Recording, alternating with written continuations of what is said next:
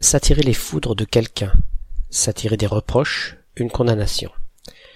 Pour nous, la foudre est une manifestation naturelle, une décharge électrique extrêmement intense qui se produit par temps d'orage, soit entre deux nuages, soit entre un nuage et le sol. Mais il y a à peine quelques siècles, cette petite décharge était considérée comme la manifestation de la colère divine. Il ne faut pas oublier, en remontant plus loin encore dans le temps, que Jupiter ou Zeus était traditionnellement représenté tenant un ou plusieurs foudres, faisceaux enflammés qui lui servaient d'armes. Or, en général, c'est une faute qui provoque la colère de l'autre.